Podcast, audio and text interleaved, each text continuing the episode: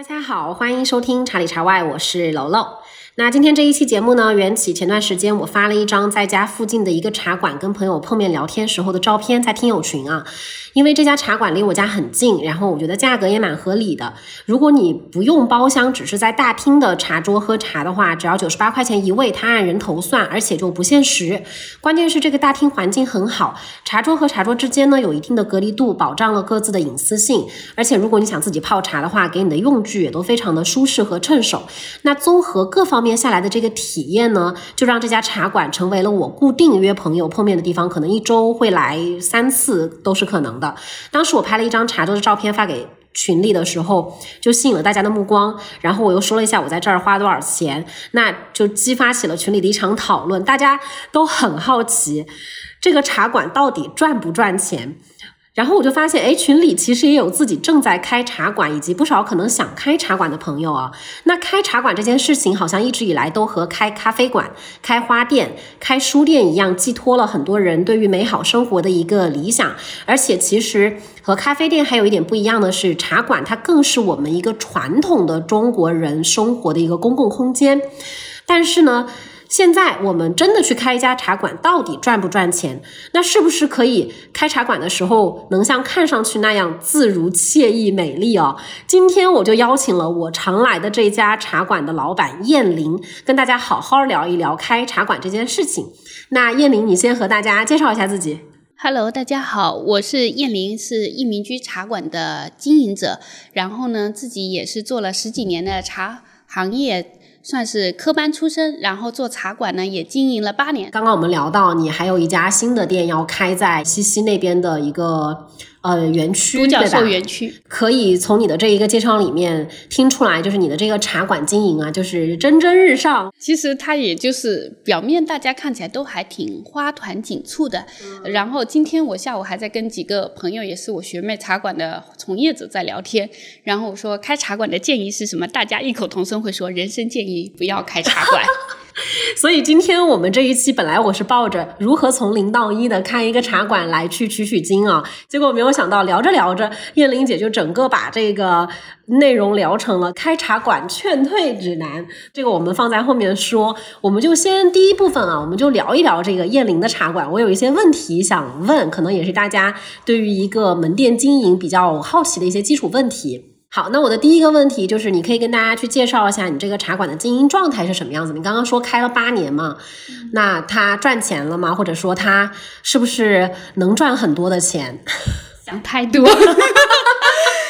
那你说说，我们只能保持日常的一个开支，因为这个地段还挺好的，房租非常贵，所以我们老板到现在装修成本都没收回来。我们有的时候开玩笑，常开玩笑说他这个钱我们就当打了水漂，反正也不去想他了，就这样子。在对于赚回装修钱这个事儿上，就。抱着一个躺平的态度，给大家补充一下，就是刚刚燕玲姐说的老板其实是出资去呃兴建这个茶兴建兴建这个茶馆的一个人，那其实他是不参与任何的茶馆经营管理的。那从这个呃茶馆一开始到现在的话，一直都是燕玲姐这样在一线去把这个茶馆做起来，做到现在八年的这样的一个时间。然后你刚刚说到就是能够保持一个开支嘛，那这个开支意味着就是呃把。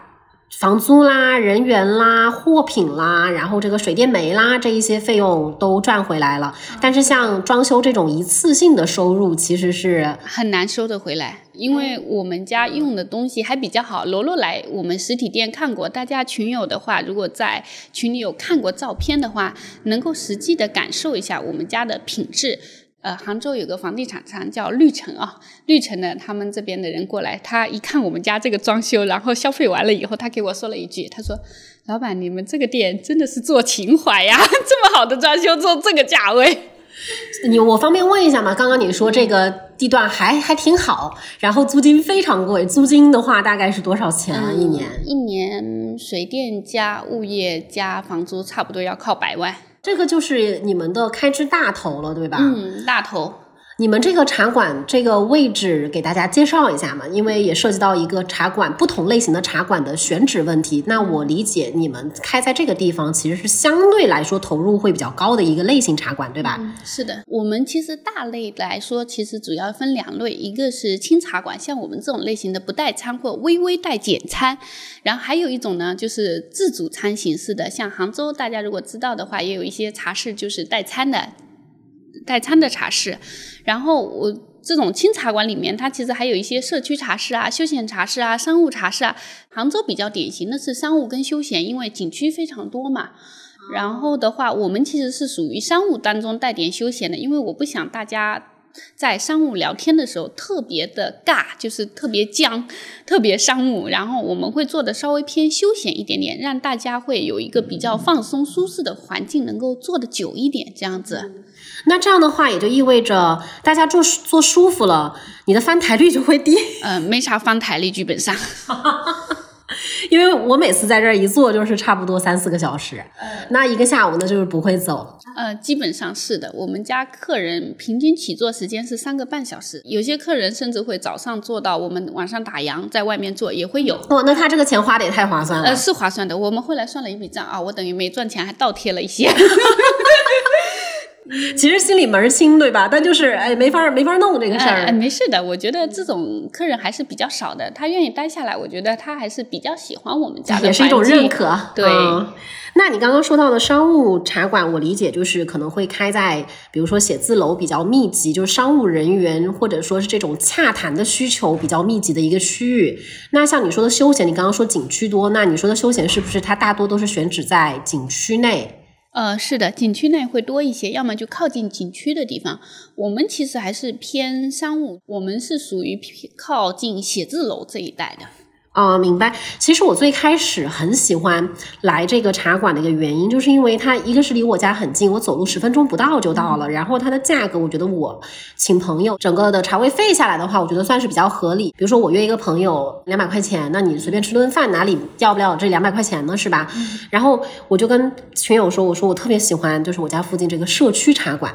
然后我跟你聊的时候才发现，这个茶馆的定位是商务，我一直就觉得它是社区茶馆，你知道吗？很正常，因为它太舒服了，真的很舒服。那我想问一下，有没有那种开在居民比较密集的那种茶馆，对吧？就除了景区，但是那种的话，基本还是会销售会走的多一些，就是喝茶带销售这种会多一些。买茶叶吗？我可以理解为对，可以。然后做活动，呃，对。然后就是大家饭后啊、散步啊，两个小夫妻或者一家人，然后走过来这样坐一坐啊，这种情况也得有的。所以我们现在这个茶馆呢，就是按我的理解啊，先大体分为三类，一个是三类三类，一个是商务的，它开在写字楼的这个区域中，然后主要是洽谈需求会比较密集；然后一类是休闲的景区，它人流量会比较大，然后也会可能提供一些简餐呐，或者是其他的一些曲艺表演服务。它提供的一个是那种景区体验嘛，然后还有个是社区的，可能它就是会在店内。更多的去举办活动，然后包括可能是一个片区里的茶叶销售的一个固定客源这样子，对吧？对的，它还会有一些，比如说茶艺馆啊什么之类，会有一些。但是现在市面上大家所能见到的，基本是这三类为主，因为休闲茶是它包含的还挺大的。嗯。包括商务茶室，那你说他可不可以做呃文化培训啊什么之类也是可以的，只要客户有这个需求，大家都有资源能够链接到比较好的老师，都是可以做的。那你做了吗？我们做场地的提供者，之前会有一些比较专业的培训会放到我们这边，就是呃市里的一些活动啊什么之类的，会有一些人转介绍这边来这边，然后我们会帮忙联系老师协调这种。但是你自己不展开以这个茶馆的品牌为？我做这个茶馆之前，我做过培训，但为什么现在开这个茶馆不做？这个不是因为能人的精力是有限的，开茶馆已经把你榨干了是吧？对，太累了。你说像楼楼这样。过来的其实也蛮多的这种类型的，到底是好的客人还是说好的好的好的，也有不好的。但是我觉得我们客人百分之九十九点九九都非常好。哎呀呀，就想问那百分之零点零一是哪一种啊？哎，就是怎么说呢？订了我们家包厢又不说取消的，然后电话不接，微信不回的，我就我觉得好崩溃。因为大家订的时间点在十二点跟两点之间，就是订包厢的高峰，过了这个点。他就没有人再定了。那如果说这个点他没有接电话，没有跟我们再次确认，然后时间一过，那知道他虽然没跟我们说放弃了，但没有办法。那这个也还好，反正百分之零点零一，你多多少少概率上遇到一两个对这样子，对，会有会有但不是常态。那好，那回来还是刚刚那个经营的问题啊，你这个呃大头的，比如说房租、水电煤这些支出就有将近一百万，我想问一下你的那个一次性就是一次性的支出啊，装修你们大概投入的有多少？具体的话，很准确的数字没有啊，大概三百多万要的。你的那个装修设计是三十万嘛，对吧？对，。还是几年前的价格。落地下来是大概是两三百万这样的一个，对，大家没有开过大店啊，没有大店的概念，我先给大家普及一下。就是如果是开小店，设计费是非常便宜的，就是五六万可能找找人情啊，两三万也能搞得定，甚至你自己只有几十平，自己画画都能搞得定。但是你只要上到两三百方，你一定要请设计师给你规好好规划一下，因为这个呃上茶或者是客人的动线啊是非常关键的，能不能走进来很舒适。然后这种的设计费，怎么说，机构里的还是独立设计师，都收费都还蛮贵的。然后你还要找一个很靠谱的工程团队来去做你的事情，尤其我们家很多东西它都是定制的，所以这个费用就会上升上去。然后超过了两百多方、三百方以下，消防还是要过的，就是消防是一笔蛮大的费用支出。然后空调，大家平时空调不觉得贵吧？就是几千块钱家里用用，但是你只要一上大电，上中央空调，基本十几二十万要的。就这种钱你就省不了。比如说我们，嗯，有时候会说自己想开茶馆，肯定开的不是这种茶馆，而是那种更是，我的梦想也不是这种茶馆。你这个茶馆一个非常非常舒服的地方，就在于说它的你的平效特别低，也不知道说这话叶玲姐是开心还是不开心。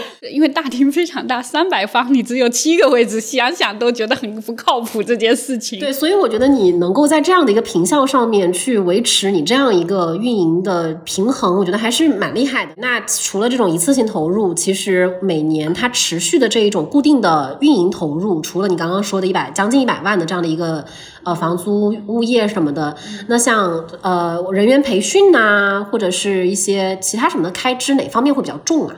接下来就是人工是大头啦。其实茶叶我们虽然用的也很好，但是实话说，茶馆的重中之重一定是房租，就是包括开任何餐饮店、任何店，其实它都是一样的。然后还有一些日常的经营费用啊，反正就是精打细算、勤俭持家。就像上回楼楼过来，我给他看了一下，我们家的预定本都是废的草稿纸打的，店里的电脑啊、手机啊都是老板的二手，然后店里的东西都是维护的比较好。当时装修确实装的很好，然后这两年维修成本几乎为零，就是大修不用，基本就是小修。啊，主要师傅还管我们，就特别好。啊，明白。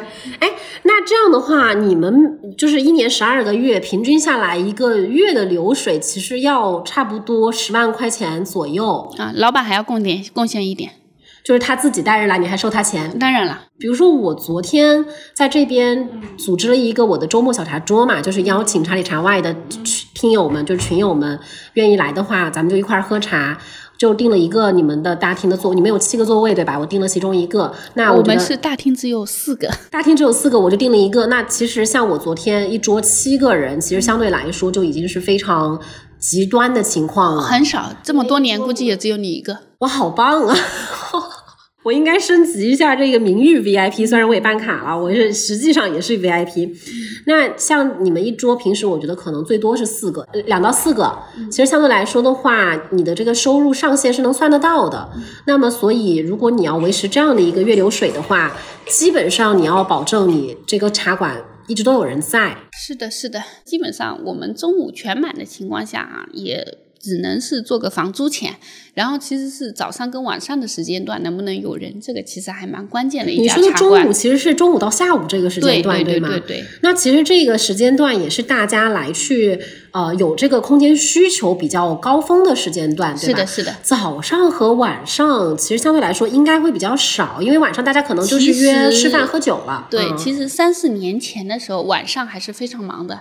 但是因为经过了这一段时间以后，这三年以后，晚上的客流其实是明显减少的。哎，这有什么关系吗？这三年嘛，这大家的经济其实都没有那么好了。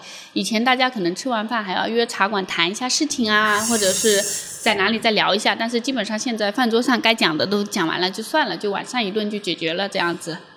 大家都在省自己的洽谈费用。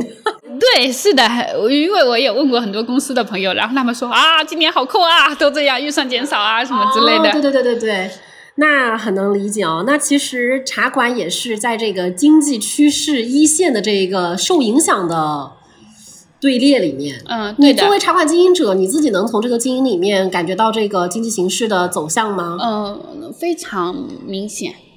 嗯，就是每当经济好的时候，茶馆的位置其实还是蛮供不应求的。但是经济差的时候，空置率会非常非常高。包括杭州这两年也涌现了非常多优秀的茶馆，就是这三年开了很多。为什么呢？很多人是因为办公室进不去，然后又找不到地方，然后他去约茶馆，然后打了一次两次电话约不到，他就觉得哎，这个茶馆生意一定很好，我可以去做一做。包括我先生的前老板。前段时间跟我老公说，你老婆做茶室的，我想开个无人茶馆，想过来讨教一下。然后我说别开呀，然后你就是不开是吧？对，然后后来我就跟我老公讲，我说我能不能跟你的前老板说，茶馆这个事情还是慎重为好，什么之类的。他说你可以讲，但是你稍微委婉一点，不要这么直。我刚刚算了一下，你在说的时候，我在这边画小本本。比如说，你一个月起码要到十万，它算是一个比较安全的营收。呃，算起来的话，每天要大概三四千块钱的这个营收。然后，比如说我昨天七个人，我在这儿就差不多是七百块钱，那么就得有个好几桌，像我这样子的。没有啊，我这个茶馆其实诞生了很多同行哦。就是很多老板觉得我们家特别好，有的时候包厢订不到，然后服务也不错，收费也好像也还行，那我就自己开一家。只有其中一个老板到后面来跟我讲，他说我算了一笔账，我。场地都定好了，设计师钱我都定金都给了，后来我退掉了。我说你算明白了吗？他说我算明白了，几个包厢，一个包厢收多少？他说一算账，我发现我还不如一年在你这里花点钱办个卡，还更划算一点。我说对的，你要是在我们家一年花个几万块钱，我对你比我对老板还要好。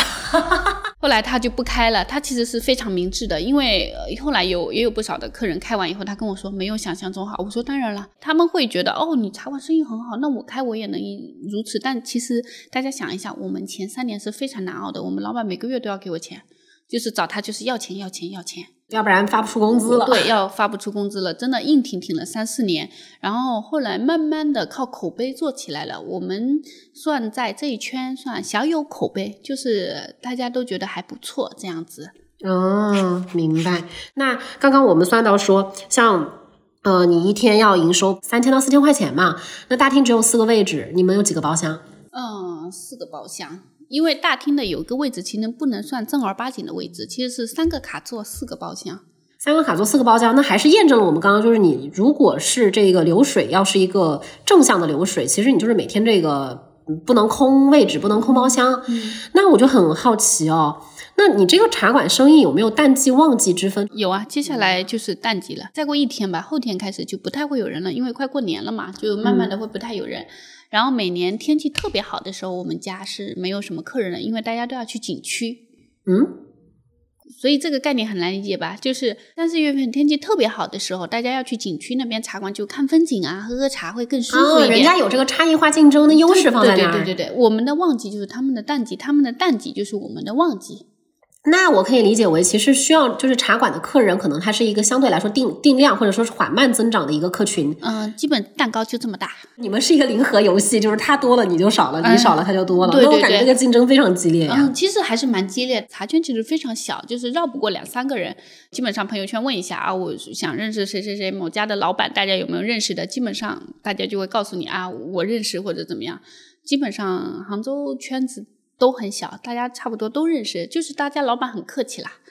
嗯，那你们这个竞争关系是个非常良好的关系，就是大家还会约着一起喝茶、吐吐槽这种。我没有想到今天请来燕玲姐是一个杭州茶馆代言人啊，就是没有，就是每句话都说的非常的周到。没有没有，我是觉得大家关系都不错啦。有的时候大家会说同行是冤家，但我觉得茶馆毕竟还是文化行行业嘛，出来大家都还是挺体面的。我感觉还是非常文雅的。就是包括我们家会有来很多同行，其实一进来我基本就知道人家是干什么的。其实我觉得做茶人身上他有一种气质是外行人很难去模仿的。如果说不是同行，他一定也是喝茶喝的很多年的。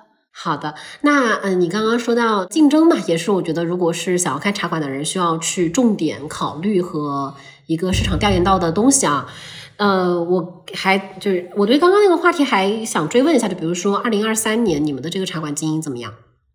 哦，比。疫情的时候还要再差一些，二零二三年的整体经济应该不太好，各位听友应该都有所感触吧？我觉得，对对对，所以茶馆确实是感受这个经济大形势的一个一个非常好的去观察环境的一个点啊。嗯，当然景区那种不不能算啊，因为景区永远都是人挤人的。呃，是是是，呃，除了刚刚聊到的那个支出啊，你们这个茶馆的最主要的收入来源是什么呀？嗯，其实是空间还有茶水。我们家的茶叶属于性价比蛮高的，但不是属于低端产品的性价比，就是所以客单会高一点。对，中高端这种性价比会高一些，茶品方面会支出会多一些。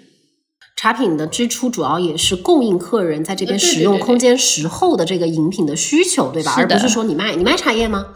呃，卖，但其实不多啦，因为我们家刚刚讲了，我们是属于中高端，价格性价比很高。就是有的时候大家会觉得啊，我几百块钱拿的茶叶，那个能去买一些茶叶几百一斤的，但可能我有些茶我几百一斤拿货价我都拿不到，就是品质比较高的，虽然大家都叫这个名字，但是区别还是很大的。嗯，比如说我来的话，其实我每次是自己会带茶，其实你在我这儿就没有赚到那个茶叶钱，对吧？嗯，也不能这么说，你是抛弃了自己的权利不点茶吗？哦，对对对对对，我的那个你这个我的人头费里面其实是可以包含着一些茶基础茶款，对，有一基础茶款，而且我们基础茶款都不差给我打个折吧，再给你打折，我要关门了。聊到这儿就必须为自己争取一下权益，所以其实你们的那一个就还是空间使用嘛。我理解的你的茶点、茶水啊这一些，其实它都是在这个空间消费的这个基础之上产生的一些细节的区分，对吧？对，我们也有一些买茶叶的老客，呃，就是对我们品质非常信任的，就是自己公司的茶礼会比较一般的，他需要送一些很特殊的客人，他会自己掏钱来采购。啊，明白明白。所以其实你们的收入来源基本上是比较单一的，就是这个空间。你说平数稍微大一点的这个茶茶馆啊、茶光间，其实有很多需要注意的这一种专业的设计才能够。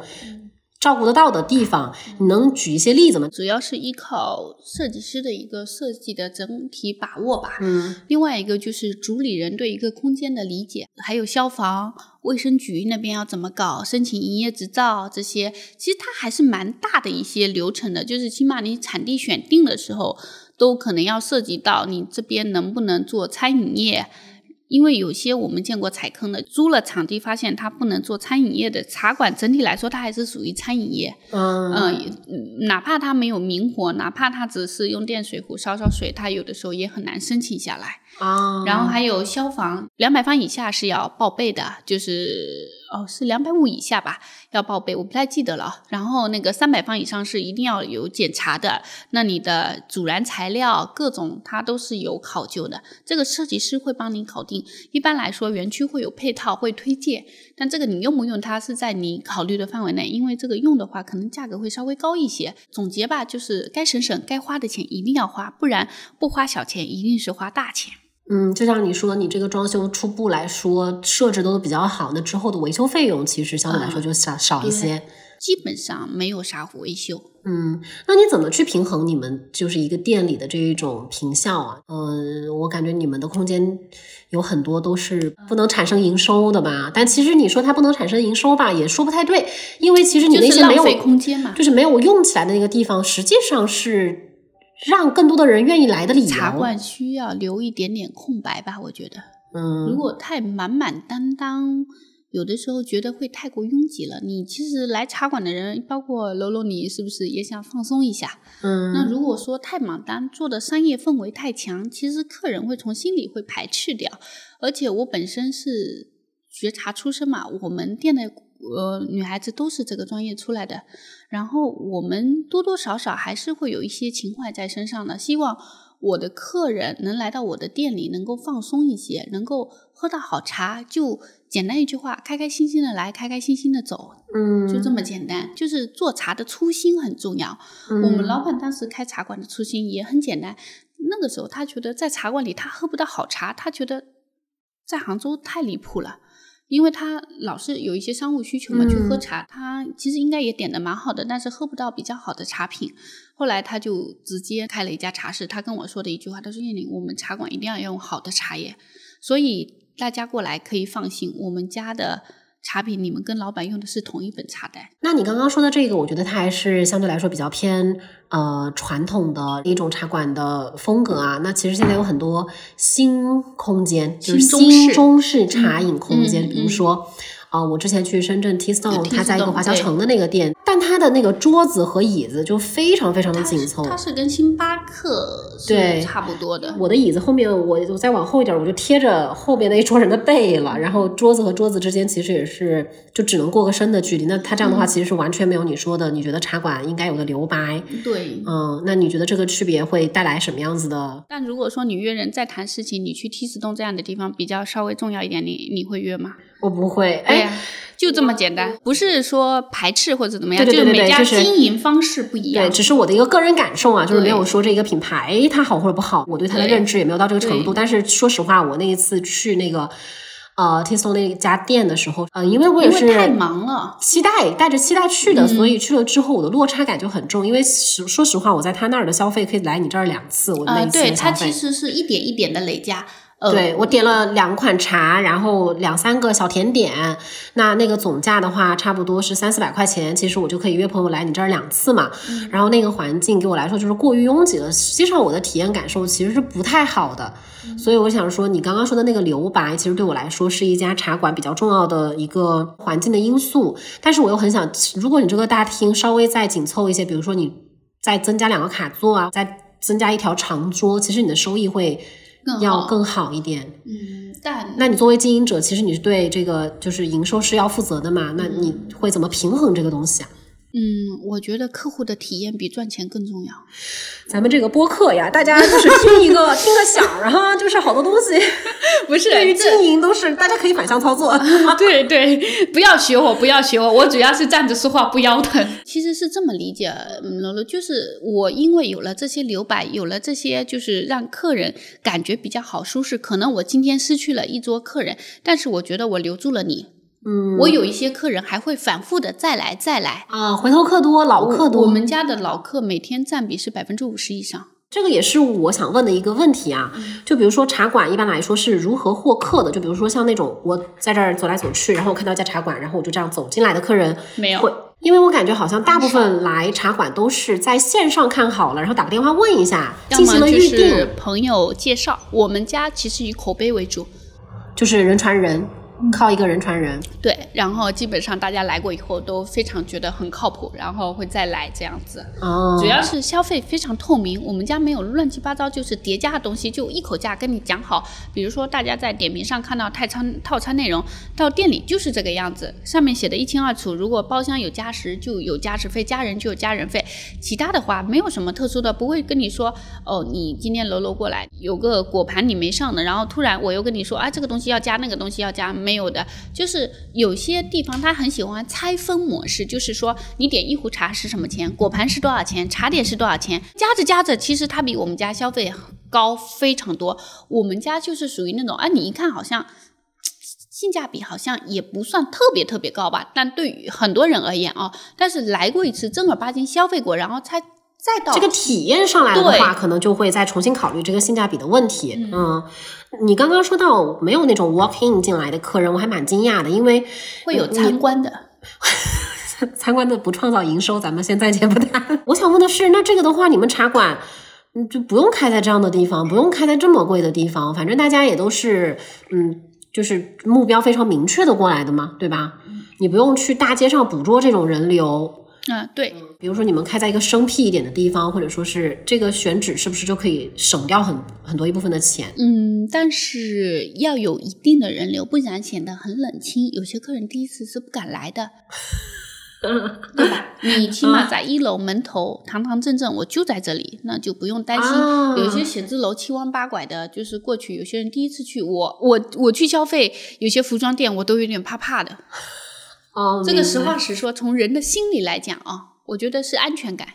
啊，这也是体验的一个部分，嗯对吧？虽然你没有 walking 进来的人，但是其实你是需要这一种街道的街区的人流来去维持你刚刚说的那种正当感。嗯，对，嗯，也是，就是如果我在你这儿花的钱又比较多的话，那我可能肯定就不太希望说我是曲径通幽的一个地方。，对对我们算是闹中取静吧，因为前面有马路嘛，但是可以进来大概七八十米，应该有这个距离啊。嗯就是有个广场，对，它其实写字楼围了一个广场出来，小广嗯，场、这种的话就是会稍微舒适一些，不是完全的临街，其实你这个，啊、对，不是完全临街，临街的店铺应该更贵，主要是一个租不起。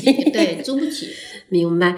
那一般呃，就是呃，你们的线上渠道的工作会重吗？我抖音最近也有在做，我们小红书也有在做，但是我们不是新媒体科班出身，我们其实是相对来说比较生疏的，我们只能进行一些比探索式的行为。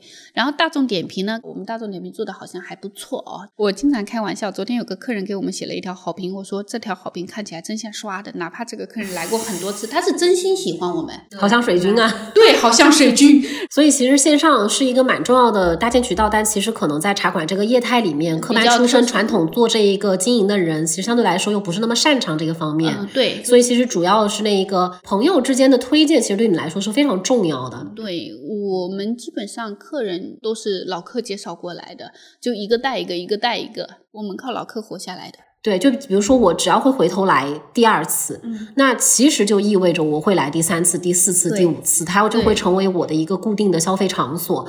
就是主要是我来了第一次之后，我有没有来第二次，这一下特别重要，嗯对吧？其对实就第一次的那个印象和体验是非常重要的。你算来的比较频繁的，我我非常频繁，我知道。嗯，对。但是我们家像你这种客人也不在少数，就是第一第一天来，第二天来，第三天来，第四天来，然后到后面消失几个月，然后后面再来。我们有些客人办了会员卡以后几年不来，然后给我们打电话，他说我会员卡还能用吗？我说当然能用，只要我一天没倒，你都可以来用。据你的观察，就是来你们这个茶馆消费的都是什么样的人群呢？从用户画像来说，它其实怎么说呢？就是以以大家想象的为主，就是中年的男士、女士，商务谈事情的这种，但是也有一些很年轻的零零后哦。我们之前有接待过一批呃，就是高中生吧，订了个大包厢过来干嘛呢？打游戏。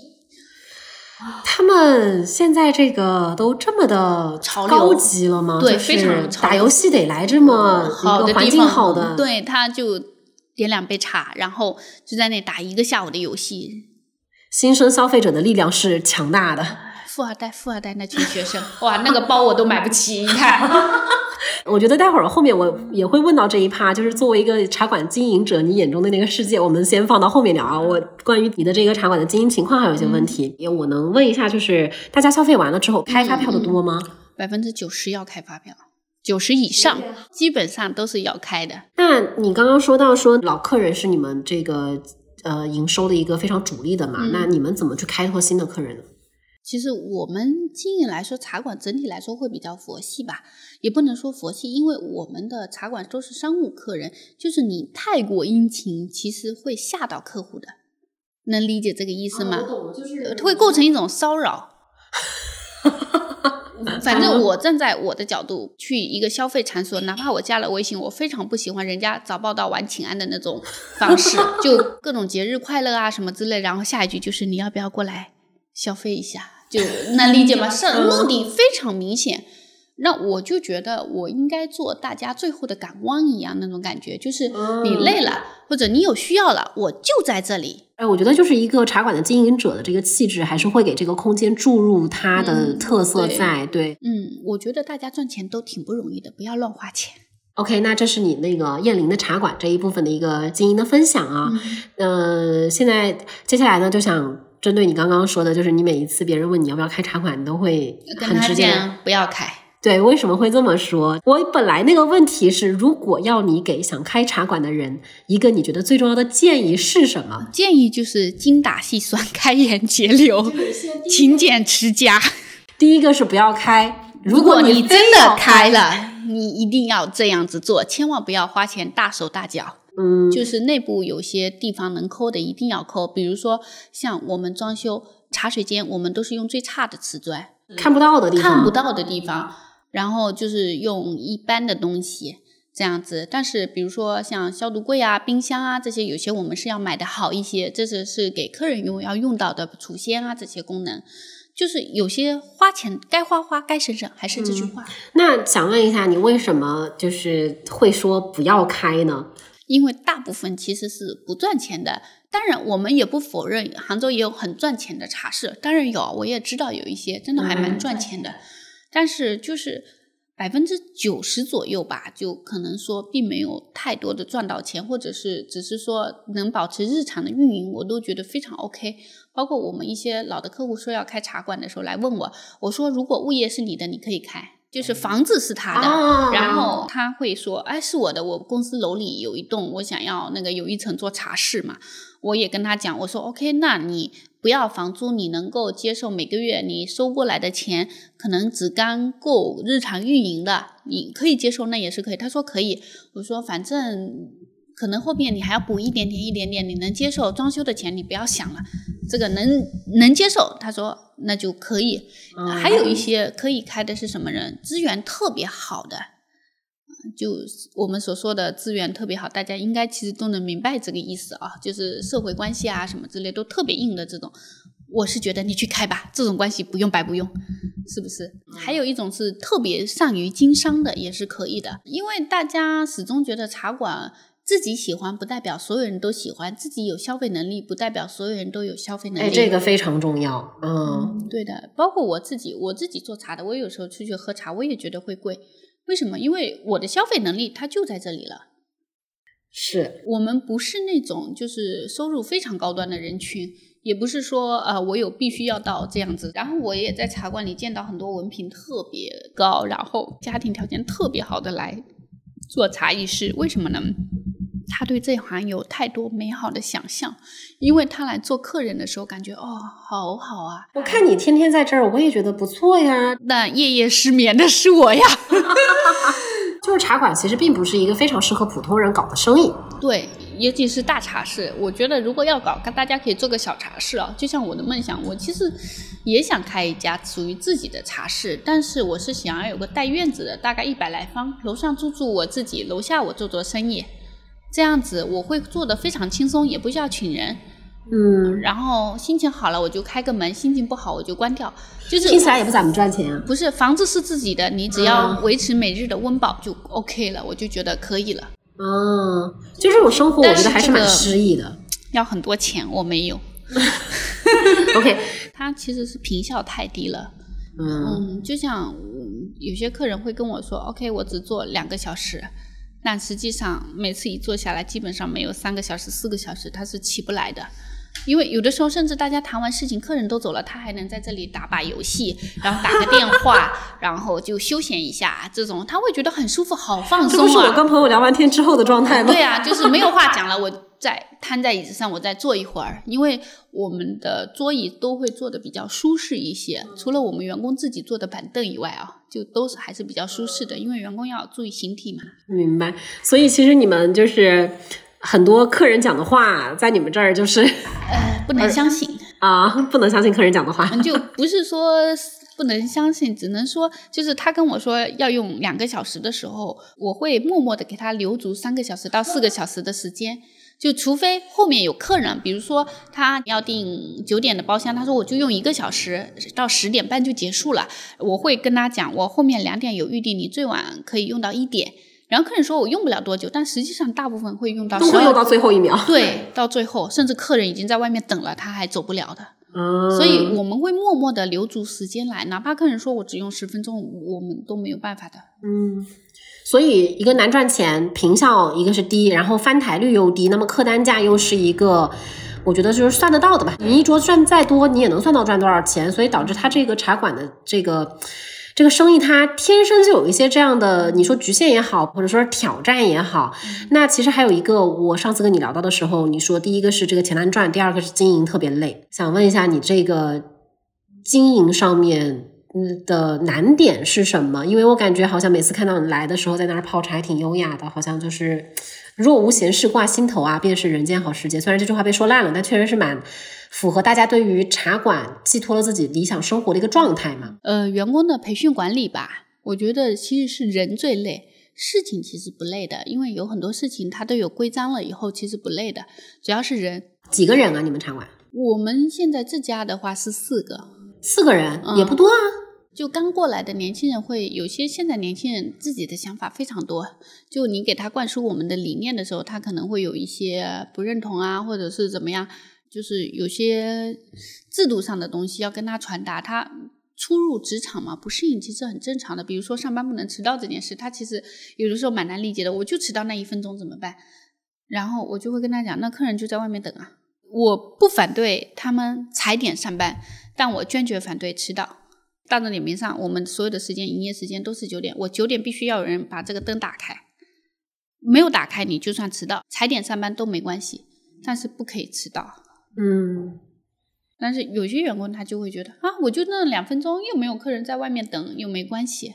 但实际上，我觉得对茶馆对客人来说，其实还挺不负责任的。嗯，所以其实一个好的茶馆，除了这个装修啊，然后这个茶品啊、用具啊，人很重要，因为它毕竟是一个提供服务的，对，呃，算是服务业了。嗯，对，茶馆其实其实是很典型的服务业。所以你操心都操心在人身上。对，然后还有一些就是。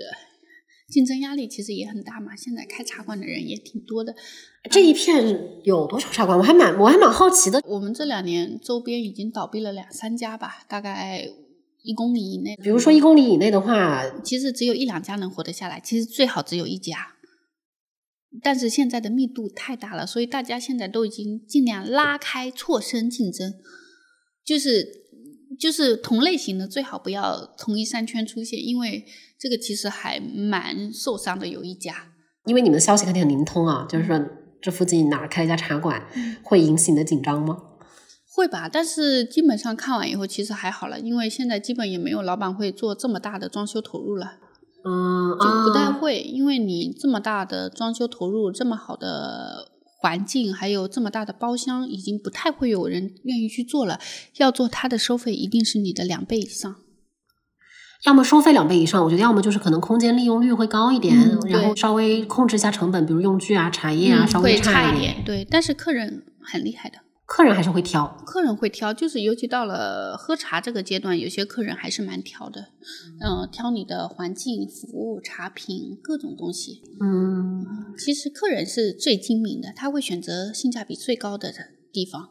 你们这个店，因为就是也做的早嘛，我觉得有有一个这个时间的优势，也积累了自己的客源。但你有说是前面三年特别特别难，能跟我们讲一下刚开的茶馆的一个状况吗？就是没人，没人，没人。那你们拓展客源啊，就是你去大街上拉吗？喝茶不一样，很多健身房啊，很多什么瑜伽馆啊，都会这样。没有没有，喝茶是因为你有需求才需要找茶馆，而不是你创造需求，客人就会上来。是客人有需求，他才会找上你。所以你们这边好被动啊，我就开始茶馆其实还是相当被动的，除非对文化或者是喜好这年轻人他会觉得很喜欢，但是完全不感兴趣的人其实还是挺多的。所以这完全是一个由原生需求来去驱动的一个生意。前三年，因为这旁边还有支付宝啊、阿里的员工也很多的，就是你挑的这个地方其实真的蛮不错的，就是新客的效率也很低吗？嗯，不是特别高。后来慢慢口碑做出来了以后，才慢慢好起来的。所以咱们就是开茶馆啊，要有个心理准备，就是这是一个长期主义生意。对，咱们得穿越时间的周期把它熬出来。对，茶馆基本靠熬的。有没有那种爆火的茶馆？有啊，景区啊，或者是做一些网红茶室，但这种。起来的也快，有的时候关的也挺快的。就是它需要打卡，能理解吗？就打卡打完一次，你不会再去了。就包括我们现在去一些打卡的地方，你去完一次不会再去了，对吧？这个真的蛮妙的。就比如说，我是很愿意回来这一个茶馆喝茶，但其实我就你自己都没有意识到你为什么会回来，但是你就会想想回来，你会有安全感、对认同感有些东。西牵绊着我是会过来的。比如说你们用的东西，我记得你你说你们采购的一些茶具，因为像我的话，我每次来都是自己泡茶，然后你们那个用具，你之前说过，反正就是要拿捏。东西太差撑不起来这个空间的气质，是的，东西太好呢，又怕打掉，很可惜。有的时候不在于金钱的多少，而是在于它是个孤品，你买不回来了，人家已经停产了，嗯。是这个原因。你会所以像我自己泡茶，你会害怕吗？就是客人来嗯，我，们看一下专业人士，如果说大家呃比较拿得起来，然后泡茶不会有磕磕碰碰的问题，我们不怕的。主要是怕不会泡，大家一定要自己泡。有些客人他可能更想要私密，不想要我们泡好送过去，然后他自己泡呢，一个是他的专注点在于聊天，茶是泡不好的。然后下多少量，他其实也不知道的。要么茶泡的又苦又涩，要么就是一点味道都没有。然后另外一个就是呃洒的到处都是，其实蛮失礼的。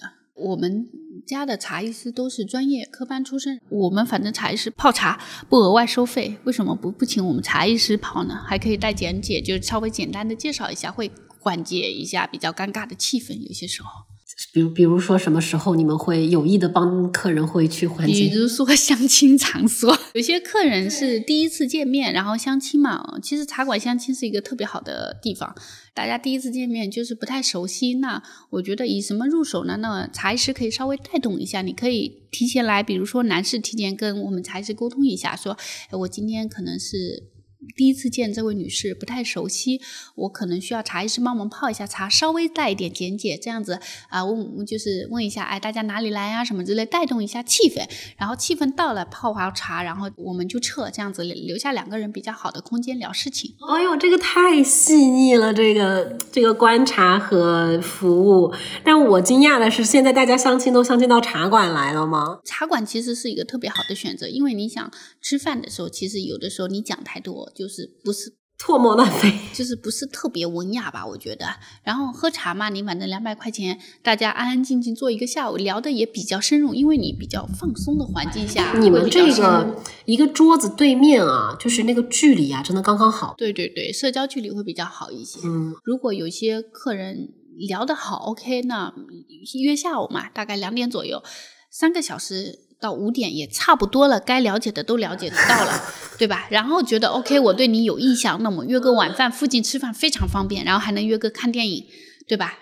还很好。但是如果觉得不 OK，那我就觉得两百块钱对于大家都没什么，对不对？对对对对这现在这个社会，那我很觉得得体的一个对，把单买了，然后就说我晚上有约，我先走了，这个就还蛮好的。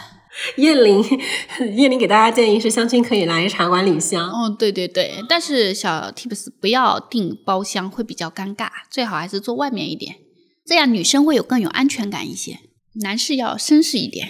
虽然我也不相亲啊，但嗯是如果是相亲的话，我可能最多想到喝咖啡，但是感觉好像喝咖啡有点太轻，就，是没啥意思。嗯而且它周围的是环境是非常对，嘈其实无法。进入一个相对深入和一种属于两个人的时间。对的，喝咖啡的时间就是属于会周边人来人往会特别快，因为它属于快节奏的。那喝茶属于慢节奏的。啊，哎，是很有道理。就是听这期播客的朋友，如果就是比如说过年回家啊，就是有这个相亲的场合，其实大家可以考虑一下，选一家比较好的茶馆，在一个非包厢的公共空间的卡座。对吧？约男孩女孩这样聊一下啊。如果你觉得喜欢呢，那就接下来去吃饭啊、看电影啊都非常顺理成章。如果不喜欢呢，就是喝个茶，我觉得大家也都非常的礼貌，起码好印象是会有的啊。是的，基本上我们这里客人相亲能够坐蛮久的，基本两个多小时、三个小时没问题的。也有客人后来要结婚了，也跑回来说：“哎，我当时坐的这张桌子你还记得吗？你们还帮我泡过茶，然后什么之类。”他说：“我们现在要订婚了。”哎，我真的特别高兴。而且我觉得这个一定是一个开茶馆开的长久之后才会有的这个经验的积累，包括你的这个观察的形成。是的，是的。嗯，那嗯，前面说了，就是为什么你劝退大家开茶馆，一个是赚钱，它这个难，然后二个是经营上面其实是很有挑战的。第三个其实是这个竞争其实是相对比较激烈的，因为其实对于茶馆的需求只是大家感受不到而已，没有说像咖啡那么卷。但是其实也需求量不大，可是你们的需求量，对它比嗯怎么说呢？就是大家对于茶的理念，可能还是在于很贵啊什么之类。我为什么会定到九十八一位外面这个价位最基础的，而且它的茶品还配的还不错的？为什么？因为我是觉得茶馆首先要大家走得进来。嗯，对对对，降低门槛哈，很多人不愿意去茶馆的一个原因，要么就是那一个商务环境其实相对来说没有那么适合大家这样品更更更随意的一种会面，好像你进去一个茶馆，你不谈个什么百八十万的、几百万、几千万的生意，好像有点不大好意思。然后二个是价格真的很高，嗯，对，所以我们的话整体来说就是放低价格，让大家能够进来。但是你们要赚他好几次的钱，我们想做回头客生意。实话实说，我觉得其实做茶馆最有成就的事情，不是说你赚了多少钱，实际上也没赚到，但是呢，就是会觉得很开心，因为有客人会跟你分享，就是说，哎，我今天到了你这里，哎，我的客户非常满意啊，我我甚至还有一些客人在以后不来的情况下，会给我做一个告别。我搬走了，我不在这附近了。哎，我觉得这也是一个，就是大家想要开茶馆的一个点嘛。点对，就是它能够给大家提供一个非常放松的，然后适度的距离，包括一个友好的连接。对，嗯，有的时候大家的告别都是无声无息的嘛，但我觉得我的老客户告告别，大家都。非常的有感情，就是让我觉得啊，真的很值得做个茶室这样子哦。就每次遇到这样的客人，就会觉得哎呀，这个是一个很温暖的故事。对，因为其实你比如说，大家现在可能节奏越来越快呀，包括其实可能自己生活工作很累了，其实无法承受特别多的那种连接啊，和人的连接可能。过度了反而是一种消耗，但是在茶馆这里提供一个大家可以慢下来那种润物细无声的这一种熟悉，实际上是一个我觉得在于现代大家越来越忙的生活里面蛮好的一个存在。当然，最重要的就还是门槛的降低。说实话，我蛮好奇的，就是你为什么把价格定在这个区间？因为其实你再往高了定的话，你的这一个赚的钱能更多嘛？嗯，就是如果我价格往这么高，其实我的营业额还是这样子，因为我能够接受我这个价格的客人，其实他也能够接受再高一点的价格。但是我想让那些平时不喝茶的人也能够走得进来。明白，明白。如果你价格高了的话，就会也是一样的，就是对能消费机会给的会更少，给客人的机会更少。嗯，明白。这个就是可能就是学茶的一个初心吧，我觉得。那前面说了这个劝退指南的三个点，一个是钱难赚，然后二个是经营，三个是竞争。那我们现在就是说，我真的很想开一家茶馆。你觉得啊，把一家茶馆开好，最重要的是做好哪几件事情？最主要的还是人啊，选好合适的工作伙伴，这样子非常重要。还有一个是做好自己，员工是会上行下效的。然后另外一个就是专业知识的积累，这种就不用讲了，就大家都是一个一个样的。然后一些审美上的东西。嗯，其实它比较宽泛啦。你说我们做的特别有经验吗？倒也没有。其实我觉得就是服务上会比别人更细致一点吧。那这个细致体现在哪里？我觉得让客人感觉到一定的舒适感跟放松感吧。不会逼得太紧，就是推销这个事情吧，我们经常会说不要强硬。对于经常来的客人，我们会说，哎，你可以办张卡会说方便一些。其实我们的卡没有太大的折扣，我其实不太推崇办卡这件事哦，因为这两年跑掉的店也不少。实话实说，因为我自己办卡也被跑过，所以我就觉得将心比心，将心比心没必要。之前有个客人跟我说，哎，我充几万块钱能不能给我打更高的折扣？我说你不要，你就充五千块钱。我们基本是贴着成本在做的嘛，然后如果说我打了很低的折扣，那我势必要把价格再往上拉。我可以给你打对折，那我觉得没有必要啊，能理解这个意思？哎，大家从这个办卡一家店办卡，他给的折扣空间，我觉得是可以稍微判断一下，对有没有利润这件事情。如果就没有。如果办卡他能够给很高的折扣，其实我是不太愿意去用它的长价消费的。对，它的价格会比较虚，但是它会拉住你下办卡的消费，能理解？但是我可能又不太想说一次性我去给他交付这么多的钱办这张卡，反正就是会让我有点尴尬。对，它会让你觉得很尴尬。但我觉得我这种方式会比较好。有些老客嘛，适当的有一些优惠；新客嘛，也能走得进来。他在办卡跟不办卡之间也不会那么纠结。啊，这也是很重要的一个点，我觉得给人体验的一个感觉。对我办了一张卡，我天，打九折！我说你们这个折扣给的是挺是挺到位啊，就 是一个讽刺。我在想说开玩笑。但是就是你今天聊了这么多以后，你算过成本以后，你就知道，其实真的就是贴着成本在做。哎，比如说你们包厢限时吗？你们外面卡座其实是不限时的，包厢限是四个小时，一般茶馆给三个小时，我们是四个小时，人再多一点的也有五个小时的。嗯，你们为啥没有最后给三个小时这样子的？因为我觉得我们属于商务茶馆嘛，大家谈事情基本工作时间八小时嘛，半天占用半天的时间谈事情已经很够了。就像我一个客人曾经跟我讲过一句话，他说：“四个小时谈不好的事情，那就谈不好，不要再谈了。”有也有道理啊，是吧？然后三个小时嘛，我觉得有些客人可能意犹未尽，没聊好，可能到两个小时的时候他已经很紧张了。这个是还没讲，对你后面是不是包厢要订给别人，是不是要加钱啊什么之类的？会的，会的，真的会很紧张。但是你四个小时就很宽泛，你一点聊到五点，你啥事聊不完，是不是？那一些那一些在包厢里面没有把事情谈下来的人，反思反思自己。很有道理哦，我觉得这些细节都是真的是在这个经营的具体情况之下才能够去体会和优化的东西，所以我真的是觉得说能把一家店开好真的是很不容易，它需要你有才智、有管理能力、你营收的计算，然后还有这种对服务体验的敏感度。所以其实，嗯，非常能够理解，就是比如说你开一家茶馆，不管你在外面表现的是怎么样的一个悠然自得。但实际上，这个背后的工作一定是非常繁重的。很多人开了茶馆以后，失去了那种喝茶的心情。我现在就是属于管的店比较多。我上午还跟我老板吐槽，我说现在喝杯茶的时间都没有。然后我老板说：“你天天在店里不是在喝茶吗？”我说：“心情不一样。”我说：“我每年只有什么时候是最放松的，就是过年的时候，店关掉了。哦，那个时候我是真的放下松了，真的在喝茶。对，然后晚上睡觉也能睡得早一点，就不会想到今天这个。”茶馆有什么事情？毕竟你作为主理人，其实第一责任人就是你嘛。所以，其实对于喝茶的爱好者来说，有可能开一家茶馆，你理想的是，哎呀，我完善了我的这个喝茶的生活，我发展了我的兴趣爱好，但可能最后就是相反的，一地鸡毛，一地这跟婚姻是一样的呢，一地鸡毛。你最后发现，你可能连茶都。就是喝不开心了这样子，而且有这个钱，你哪怕去茶馆经常消费，大家都会对你非常好的。对你花钱提供服务和你花钱买服务，当然是两种体验了。对啊，所以完全是两个概念。就是说，如果大家一定要开，就开个小茶室，可以体验一把。你说的小茶室大概是什么样子的？嗯，模型大概在一百方以下，就是带一两个包厢，一两个卡座，可能就几桌。然后请人嘛，你大概请一到两个就好了，因为人多了管理才会累。那一百平方以下的那个茶室的话，赚钱会更好赚吗？呃，看你的运营能力了。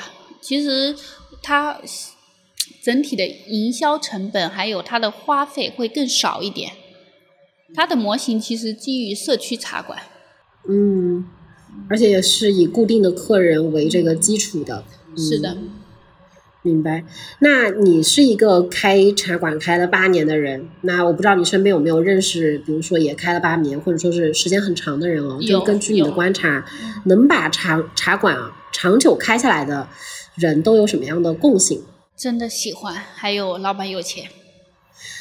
真的喜欢我可以，老板有钱我没有。最后还是要靠老客啦。为什么茶馆前面两三年特别难熬？为什么呢？就是因为他没有客人，他喝茶他并不是刚需，不是吃饭每顿我都要吃。喝茶是你有事情了，或者说我今天心情好，我也想去做一下。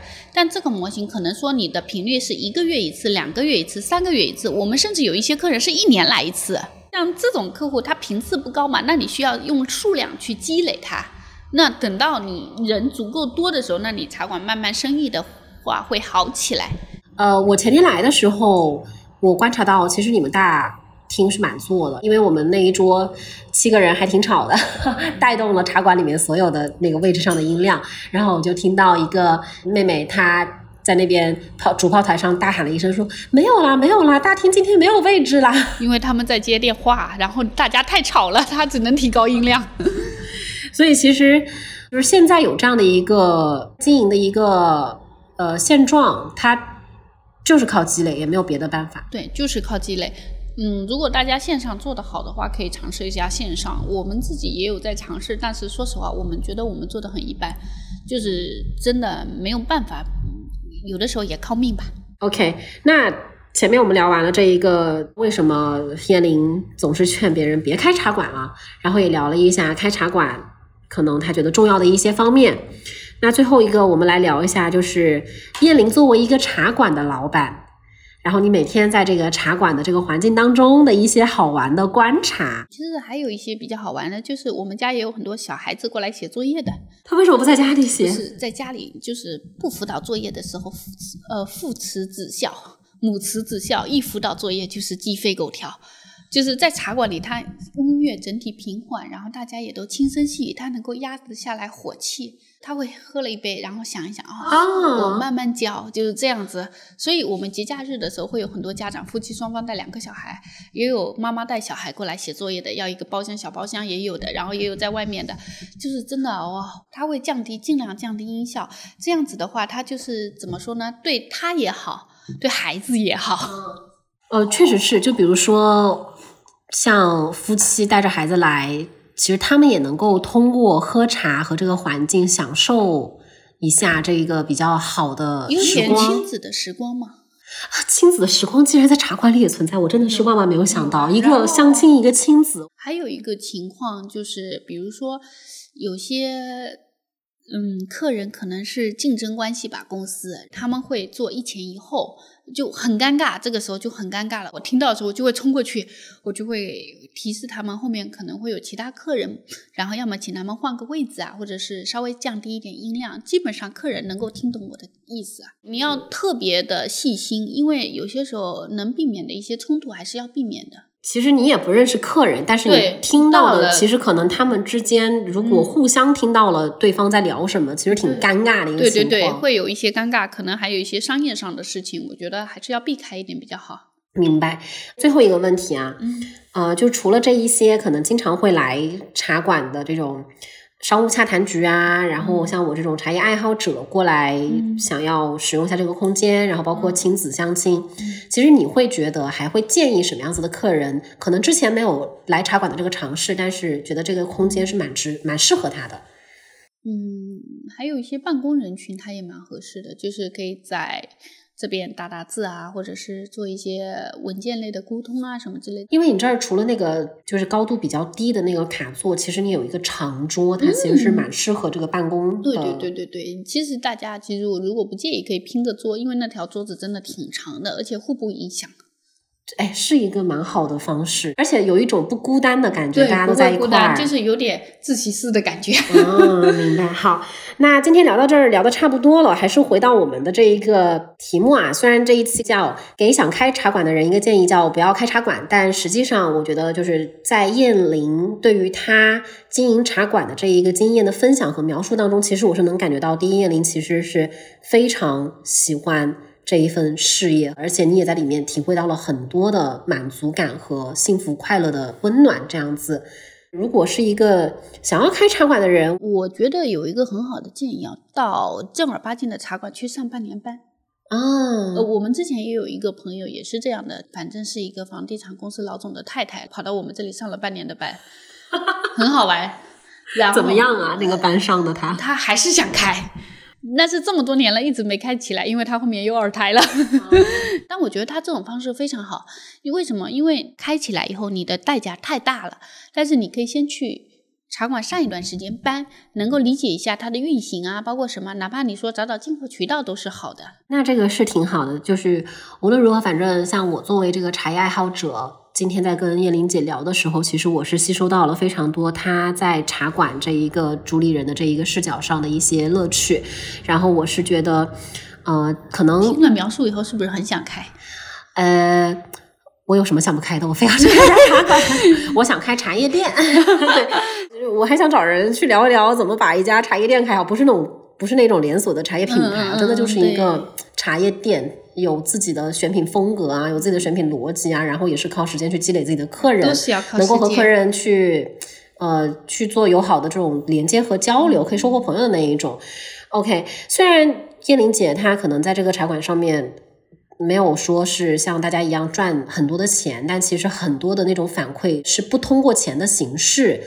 来到了燕玲姐的心里的，所以我觉得开茶馆，它作为一个理想生活的方式，反而在你这儿，我觉得是得到了一个验证的。它真的是一个很好的社会生活的公共空间的一个形态。其实你在经营这个茶馆的时候，也能收获自己审美的愉悦和满足。哎会会啊，我觉得很多人其实也是有这个驱动的。会有认同感嘛？对对对，用合适的钱去买合适的东西，呃这个预算还很重要。我觉得应该是高低配吧，高低配一定要做到。好，那今天咱们就聊到这里，非常非常谢谢燕玲的分享啊！如果大家在杭州的话，我觉得也很欢迎大家可可以来。来找我喝茶，好，那我们就跟大家先说个拜拜。拜拜。好，下期再见。感谢你收听本期节目。如果你喜欢茶里茶外，请帮助我们多多分享给你身边对茶感兴趣的亲朋好友，也欢迎你给我们评论互动、提问或指正。如果您有购买茶叶的需求，欢迎光临我们的茶叶商店，淘宝搜索“山石茶店”就能找到啦。嗯、目前店内有为大家精选的来自福建、云南、台湾三个优质产区的六款红茶，风格各异，而且它都可以直接杯泡，甚至是直接闷泡。如果你拿不准自己会更喜欢哪一款，想都先尝尝试试。店内也有为你准备的六款红茶，每一款各两泡试饮的红茶盒子，它就像是一个红茶游乐园，你可以通过可控的成本，在这里尽情探索自己喜欢的风味。大家一起越喝越明白，也越买越精准。同时，你也可以加入我们的听友群，一起喝茶更快乐。加群方式我放在 show notes 里面啦。再次感谢收听，祝你春天愉快。